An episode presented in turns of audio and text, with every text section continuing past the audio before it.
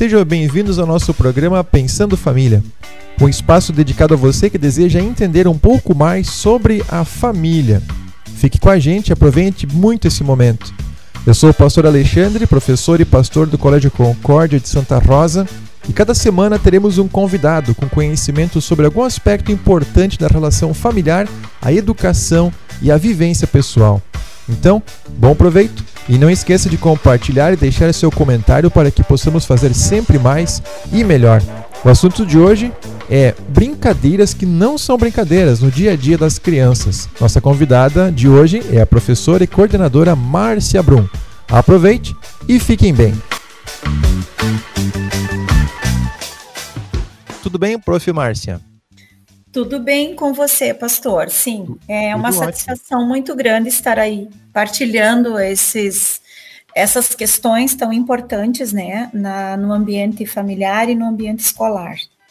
Isso. Prof. Márcia está participando de um curso de formação, né, de psicanálise. Fala um pouquinho assim uh, sobre a questão da psicanálise e como isso pode ajudar também dentro da, da, das famílias, né? Porque essa tua formação te dá um amparo muito grande para tratar com as crianças dentro da escola, né? Eu estou em processo de formação, eu faço essa minha formação em Santa Maria, desde o ano de 2017 eu iniciei, e eu já faço atendimentos clínicos, então, como analista, né? Então, sim, ele tem me ajudado muito na escola, nas situações de conversas, diálogos com as famílias, com as crianças, orientações, encaminhamentos, sugestões de como proceder com relação às dificuldades que pais e crianças vêm passando, tanto na escola quanto na família. Então, eu acho que essa minha formação tem me ajudado muito nesse sentido, né, de orientar de dinamizar um pouco mais esse fazer, esse trabalho, esses conflitos existentes em ambos os espaços, né? Porque os conflitos fazem parte, as angústias fazem parte, o sofrimento faz parte, e isso tudo a gente precisa, como escola também, uh, estar assessorando as famílias. Legal, é importante saber o quanto a gente precisa também prestar esse serviço de auxílio, né, para que as pessoas tenham a convicção de que estão fazendo aquilo da melhor maneira. E a educação de criança é um aprendizado diário, né? Uma das coisas que a gente gostaria de conversar e também trazer para as famílias que estão nos ouvindo é a questão das brincadeiras de mau gosto, que acontece muito com crianças, um pouco pela ingenuidade, talvez então pela influência de redes sociais ou quem sabe até pela formação da personalidade. Eu lembro que Antigamente o pessoal fazia brincadeiras e trazia a criança pequena a situações constrangedoras ou até vergonhosas só para dar risada. Né? E hoje, na verdade, isso se torna perigoso, porque a criança, e aí eu gostaria muito da sua, a sua informação né, e a sua formação a respeito desse assunto, por que, que as crianças são tão inocentes, são tão suscetíveis a essas brincadeiras que até são perigosas, né? Eu vou tentar contextualizar essa sua pergunta também, colocando o que, que eu penso, e assim, a partir das minhas vivências, a partir das minhas leituras, né, da minha formação, o que, que eu penso a respeito de tudo isso. Porque eu vejo que, de um certo modo, o, nos últimos tempos, o mundo vem passando por um processo acelerado de transformações, são muitas mudanças, mudanças nas configurações familiares, mudanças de valores, pais assumindo cada vez diferentes papéis. Hoje há uma inversão de papéis muito grande, filhos uh, fazendo papéis de pais, filhos mais velhos realizando papéis de pais e mães, uh, pais fazendo o papel de pai e mãe, e assim sucessivamente. E todas essas mudanças, uh, a gente percebe que elas são necessárias por quê? Porque a sociedade, de uma certa forma, ela vem evoluindo muito. A cultura vem se solidificando, tudo é muito transitório, tudo é muito passageiro e muito rápido. E isso tudo acaba levando o ser humano a atravessar por uma série de crises, crises de referências, né? Crise de referenciais e Muitas dessas crises, elas são devastadoras no processo de organização, de estruturação da subjetividade de uma criança que está em processo de formação.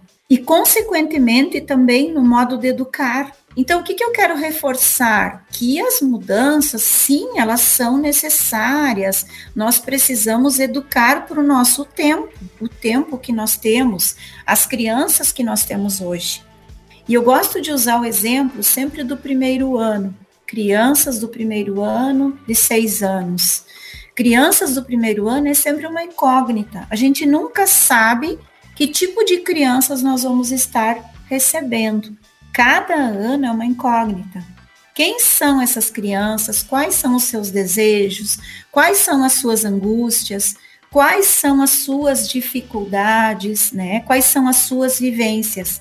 E nós precisamos, enquanto professores, coordenadores, equipe de escola, estar informados, estar a par de quem são as nossas crianças. Nós não podemos tratar as nossas crianças como nós tratávamos há anos atrás. Nós precisamos educar para o nosso tempo. E aí que vem a questão que você coloca também, por que, que as crianças estão suscetíveis? Por quê? Porque a gente percebe que os papéis das figuras paternas e materna vêm mudando muito. Principalmente, eu gostaria de reforçar, sempre se fala da figura materna, mas pouco se fala da figura paterna. E eu gostaria de centralizar que a figura paterna, ela tem um papel muito importante na questão da organização da lei, pois ao mesmo tempo em que o pai precisa ensinar a privar, a limitar, ele ao mesmo tempo precisa proteger e amparar. E a relação, a sincronia entre a lei e a, entre o amparo é essencial à formação humana na convivência na sociedade. Se as crianças são privadas da lei e do amparo, o que, que acontece? Elas acabam sendo, se tornando, poderão se tornar as próprias leis e, portanto, não se sentem amadas e protegidas. Então, elas podem sim humilhar, escravizar, enganar, elas não são amparadas, protegidas, amadas e, portanto, acabam se tornando sim alvo fácil para outras crianças, para adolescentes e até mesmo um adulto. Então, a gente vê hoje muitos adultos que não seguem regras, que estacionam em locais proibidos, que atravessam o sinal vermelho, que bebem e depois dirigem, que não respeitem limites de velocidade. Aí eu te pergunto, pastor, que tipo de exemplos esses adultos, que também são pais, estarão dando para seus filhos? Como essas crianças, educadas desse modo, não estarão suscetíveis ao perigo? Que proteção essas crianças têm? Os pais, eles precisam, de uma certa forma, ser espelhos para os filhos. Pais fragilizados diante do seu papel de amparar, de ao mesmo tempo regrar, estarão sim criando filhos debilitados, frágeis, carentes e até mesmo inconsequentes. Se a lei humaniza o homem e, e lhe dá o amparo, de que tanto necessita, o que, que ocorre quando ele falha? Resultado: vou reforçar. Crianças fragilizadas, carentes, inseguras, dependentes, alvo fácil para serem influenciadas.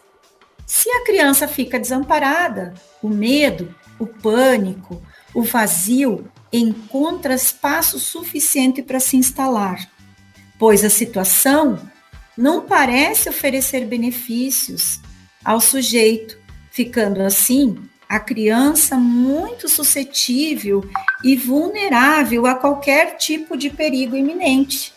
O pai, o pai sim precisa cuidar, precisa proteger, precisa amparar. Eu acho que está na hora de rever os conceitos, de rever os papéis, principalmente das figuras paterna e materna nesse sentido. Interessante, Márcia, que essa tua experiência traz para nós uma referência adulta como algo necessário. E por vezes as pessoas estão criando, né? Algumas famílias, na verdade, não são todas, a gente também tem que fugir da ideia de generalizar. Com mas, certeza. Mas existe uma falta de referência adulta quando a criança percebe que o pai erra. Mas o pai dizer que erra é algo nobre para que a criança perceba que é possível também conviver com o erro. Mas tem pais, e essa referência é muito legal, que pais que perdem a autoridade diante do filho porque erram deliberadamente e acreditam que isso é uma coisa bonita de se fazer diante da criança. E não é. Aí se cria justamente uma falta de legalidade, como tu acabou de falar, e traz a criança a vulnerabilidade. Bem importante essa questão. E essa vulnerabilidade coloca a criança como se ela estivesse sem a proteção natural que é a referência do adulto, diante de um perigo muito grande que são as redes sociais. Quando a gente Exatamente. olha para as redes sociais, né, e aí vem uh, a maneira como as crianças elas conduzem a própria vida hoje em dia, tomando as suas próprias decisões, porque acabam tendo que ser a própria lei, como, como é que tu falou Exatamente. antes, uhum. é, ela leva a criança a seguir algumas orientações das redes sociais. Né? Que a criança faz isso? Né? Eu entendo que a gente pode até procurar aquilo que é um pouco perigoso, procurar aquilo que não pode fazer, porque aí cria aquela certa emoção, a adrenalina que se carrega no cérebro quando tu faz alguma coisa perigosa. Mas tem coisas que são inconsequentes mesmo. Né? E a criança faz isso por quê? Porque ela tem isso na personalidade, talvez, eu não sei, ou é modismo mesmo das redes sociais. É, pastor, eu acho que vem muito da questão aquilo que eu falei, da figura paterna e materna, da questão do amparo, do zelo, da proteção, do cuidado, né?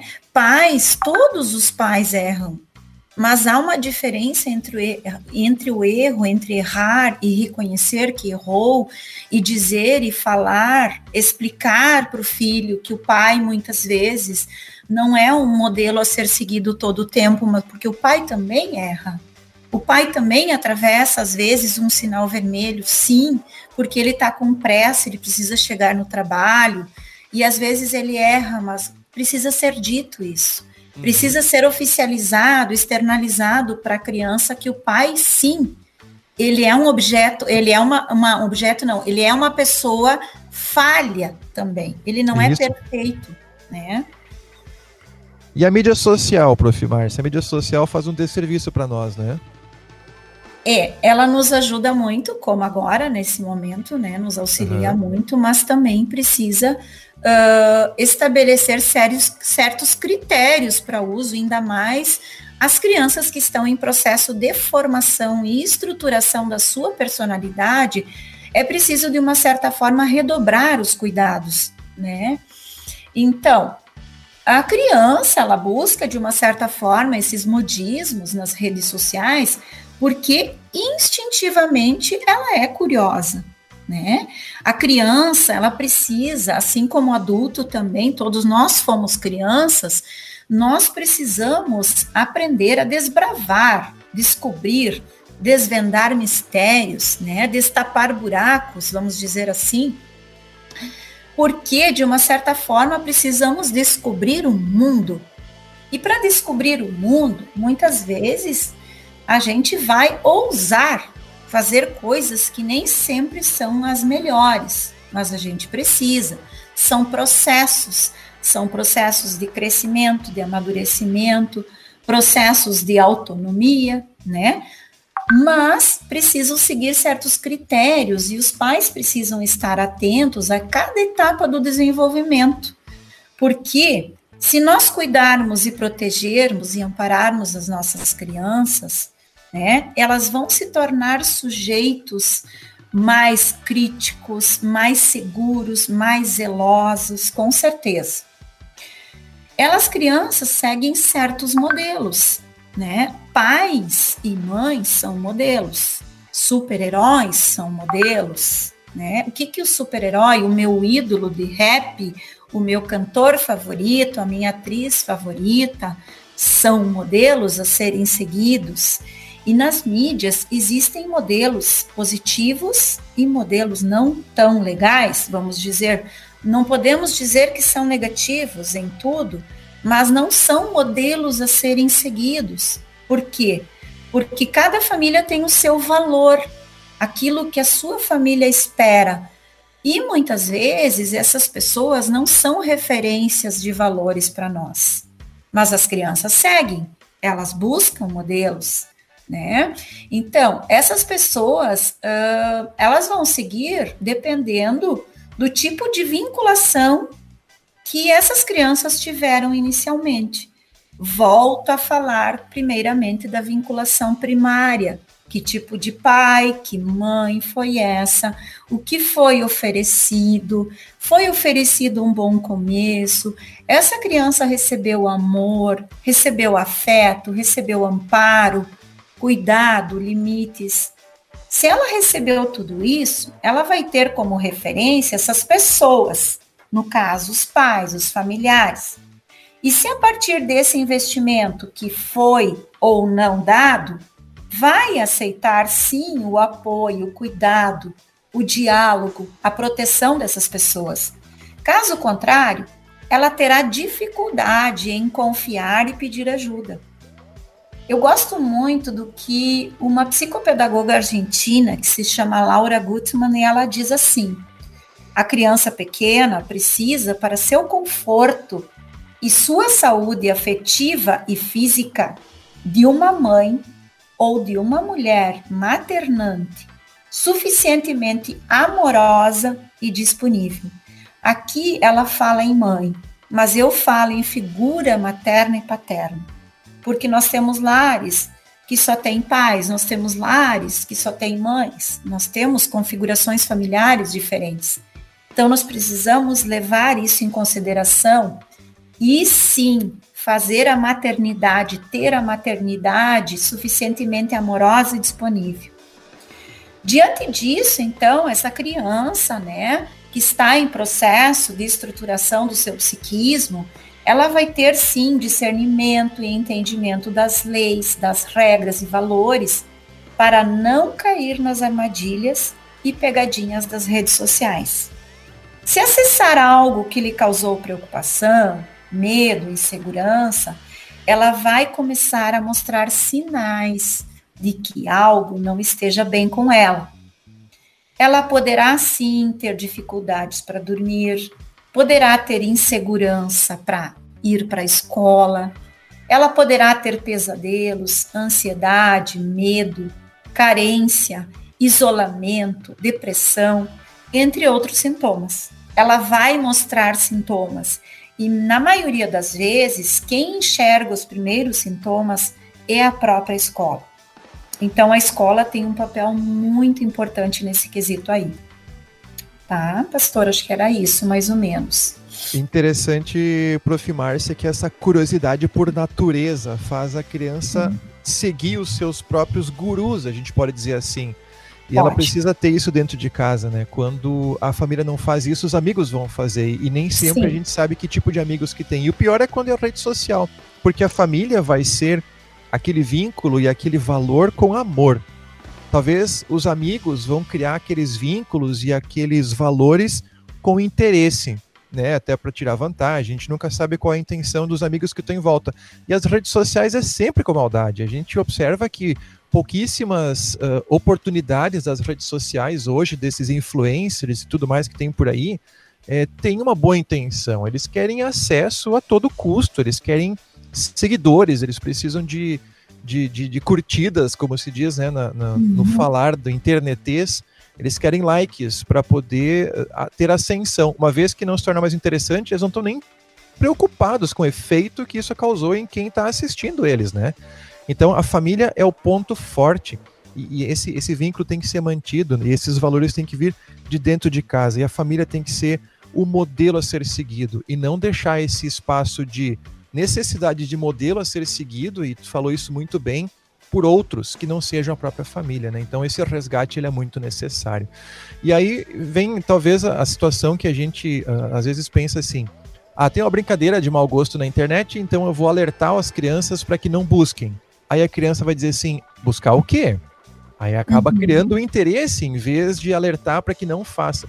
Tem uma fórmula, talvez, da gente poder alertar a criança de que ela não crie curiosidade e vá procurar, por exemplo, aquela brincadeira de derrubar o outro, né, que apareceu no começo do ano. A brincadeira de passar o spray aerosol no braço para ver se ele queima ou congela ou coisa parecida. Tinha uma época, isso foi no meu tempo, isso já faz um tempinho, né? A gente diz assim no meu tempo começa a se pensar que é velho, né? Mas quando a gente fala de um tempo atrás, as pessoas faziam aquela brincadeira de comer uma colher com pó uh, de canela. É, e acham que aquilo era muito, muito divertido, mas é perigoso. E quando a criança não sabe, ela não faz, mas quando a gente alerta, pode criar curiosidade. Ou será que não? É, Uh, depende da criança, depende da criação dela, depende das referências, como eu falei bastante, né? Das referências materno e paterno, o que pode, o que não pode. Enfim, cada caso é um caso.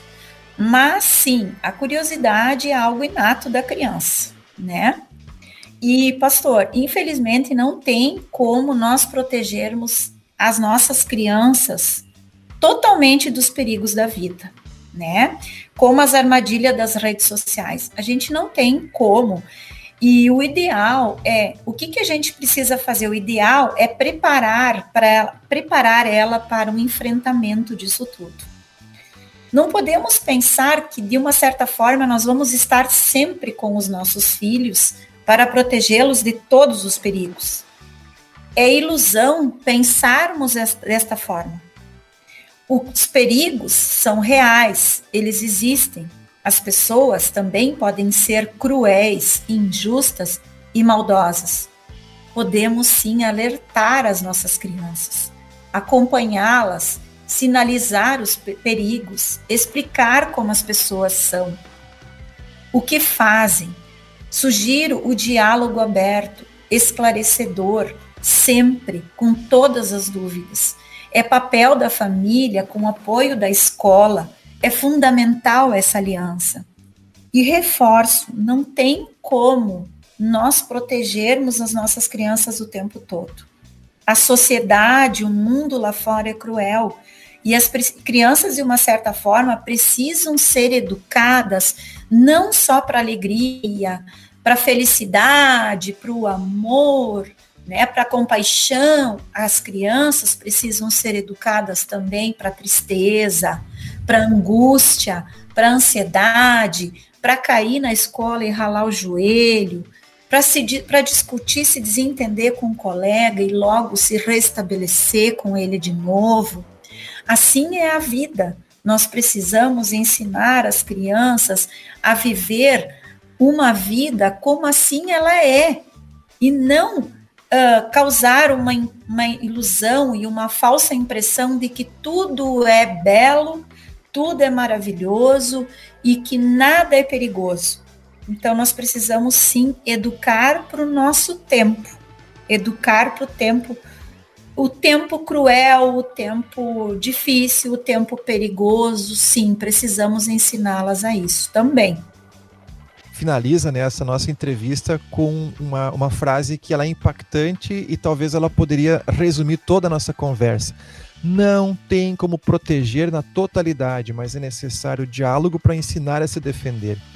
Exatamente, pastor. Se cada criança conseguir fazer eh, ter esse tipo de orientação dentro de casa ou mesmo na escola, ou com as pessoas que lhe amam, né, que vão querer lhe proteger, exatamente isso. Não é possível prender as crianças em casa o tempo todo, mas elas têm que saber andar lá na rua e se defender dos perigos que vão acabar afetando ela. E aí essa ideia de rolar o joelho é uma metáfora, mas é uma coisa muito real. Quando a criança está muito solta, ela vai cair.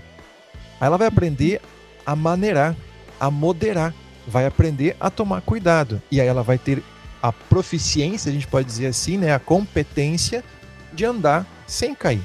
Ela ainda vai cair? Pode. Pode tropeçar? Sim, mas o impacto vai ser bem menor. Prof. Márcia, muito obrigado pela uh, oportunidade de repartir esse conhecimento. Acredito que as famílias vão também gostar muito dessa orientação. É um, um assunto bastante técnico, mas na verdade a gente conseguiu trazer ele de uma maneira bastante leve e aí a gente consegue botar isso em prática. Essa, essa entrevista vai ficar à disposição. As pessoas okay. podem compartilhar também. A ideia é justamente isso, né?